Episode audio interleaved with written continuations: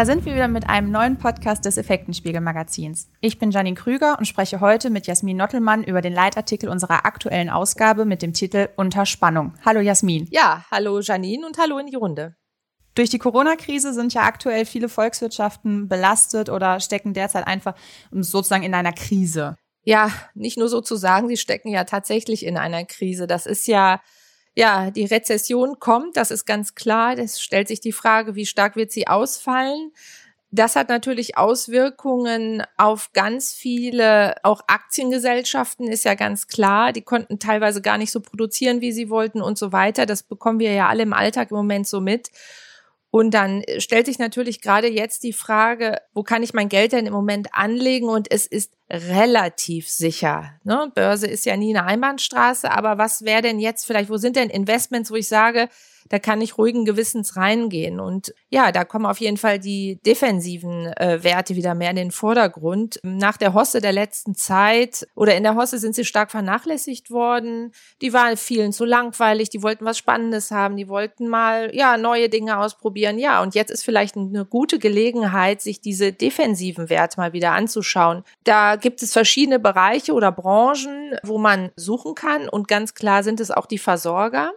Und hier im speziellen Bereich die Energiekonzerne, die ja in der letzten Zeit doch deutlich gelitten haben und jetzt wieder verstärkt in den Fokus geraten. Ja, vor allem wahrscheinlich seit dem Shutdown, da ist ja dann gerade auch in der Industrie der Energiebedarf deutlich gesunken. Ja, genau. Da sagt man sich auf der einen Seite, ja, wieso soll ich denn in Energiekonzern ausgerechnet investieren, wenn doch überall der Energiebedarf gerade in der Industrie jetzt sinkt? Mag sein, dass der jetzt dadurch, dass wir alle schön im Homeoffice sitzen, bei den privaten Haushalten gerade stark steigt, wird aber nicht das kompensieren können, was im Moment in der Industrie passiert. Und ist es jetzt schon klar, dass ich glaube, im vergangenen Monat ist festgestellt worden, dass durch die Coronavirus-Restriktionen der weltweite Energiebedarf bereits um 30 Prozent eingebrochen ist dann hat man mal eine ungefähre Hausnummer, wovon wir sprechen. Das ist kurzzeitig sicherlich auch so, aber die Welt wird ja nicht auf einmal stehen bleiben. Und man muss sich überlegen, dass die Elektrisierung, sag ich mal, der, der Welt und die ganzen Trends, die da dranhängen, sich ja weiterentwickeln. Also wir sprechen von E-Mobilität, wir sprechen von Digitalisierung, wenn man überlegt, Smart Homes, aber auch Industrie 4.0. Das sind alles Themen, wo ganz klar ist, die Stromnachfrage wird auf Dauer steigen. Und du hast ja auch in deinem Leitartikel einige Energieversorger unter die Lupe genommen. Das wollen wir jetzt natürlich auch machen.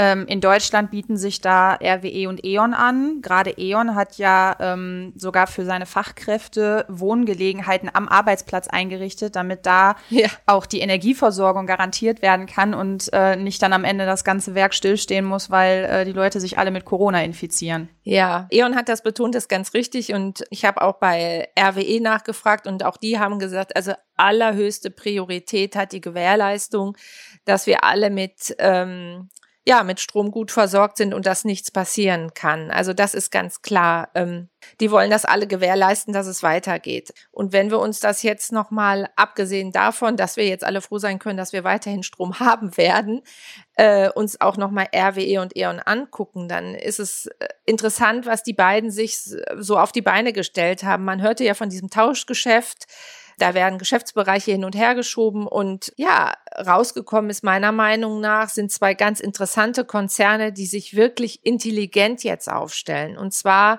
einmal E.ON als größter Stromnetzverteiler in Europa. Dafür hat E.ON bekanntlich die RWE-Tochter äh, Energy übernommen. Das ist ein äh, großer Netzbetreiber, ja. Mhm. Und E.ON selber plant sogar für 2020 mit einem Gewinnanstieg und will auch weiter seine Dividendenpolitik beibehalten, trotz Corona und allem, was im Moment läuft. Ja, und das sieht eine jährliche Steigerung der Ausschüttung von fünf Prozent immerhin vor. Das ist ja immens. Da kann man, braucht man sich ja nicht hinter verstecken. Und insofern ist das der beste Beweis, dass die Energiekonzerne auch in dieser Krise gut aufgestellt sind. Was bei E.ON natürlich dabei auch ein großer Vorteil ist, dass E.ON äh, halt ein großer Netzbetreiber ist und diese Netzbetreiber überwiegend äh, ihr Geld aus den regulierten Märkten ziehen. Das heißt, das ist relativ planbar und sicher und sie können deshalb auch so gut jetzt schon vielleicht sagen, was sie meinen, wo sie am Ende des Jahres stehen werden. Ja, und einen interessanten Auftrag hat der Konzern ja auch noch im März an Land gezogen. Ähm, die sollen ja die neue Tesla-Fabrik, die in Deutschland jetzt gebaut wird, mit Strom versorgen.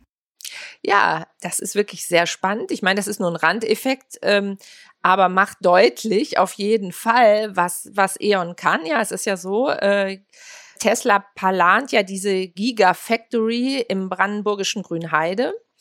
Und diese, diese, ja, soll ausgestattet werden mit einem Stromverbrauch von 100 Megawatt. Ja, und 100 Megawatt ist für uns alle so eine Zahl. Naja, wenn man nicht gerade stromaffin ist, sagt einem das nicht viel. Aber es ist so, es könnte eine Stadt wie Chemnitz damit mit Strom versorgt werden, damit man mal eine ungefähre Vorstellung haben, von welchen ja, Elektro- oder Energiebedarf wir hier sprechen.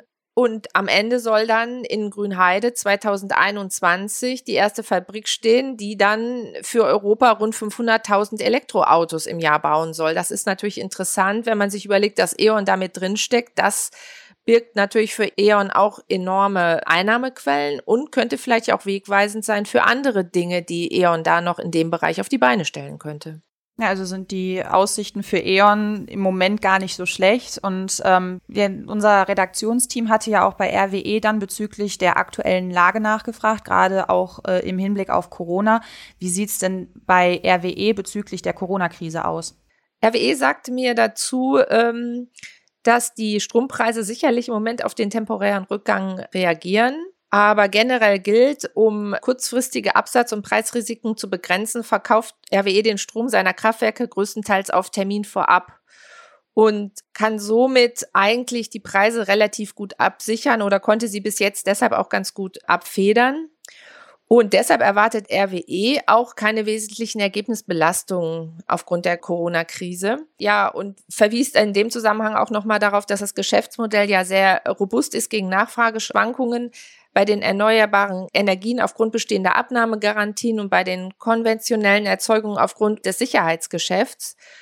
Und ja, wie es da sonst noch weitergeht bei RWE, wird sicherlich auch nochmal genauer erkennbar sein, wenn die am 14. Mai ihre Zahlen publizieren fürs erste Quartal. Aber ich es sieht so aus, als dürften wir keine bösen Überraschungen erleben.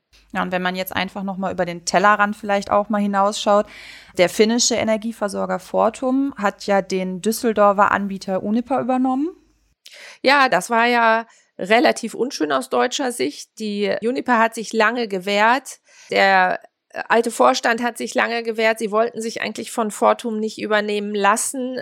Das kann man so oder so sehen wenn man jetzt einfach mal sagt, wo ist da was Interessantes, wo ist eine Aktie, die mich interessiert, ohne dass ich jetzt darauf näher eingehe, würde ich sagen, ist mit Sicherheit jetzt aber Fortum in den Fokus zu nehmen, weil die haben durch Juniper viele, können viele Synergien erreichen. Ähm, Juniper eröffnet für Fortum ja, viele Chancen in Kontinentaleuropa, wo Fortum vielleicht selber noch nicht ganz so stark ist. Und insofern war der Deal aus Fortumer Sicht durchaus sinnvoll und äh, ja, die Skandinavier sind sicherlich nicht schlecht aufgestellt und jetzt vielleicht noch besser aufgestellt durch das Portfolio, was sie durch Juniper noch hinzugewinnen können.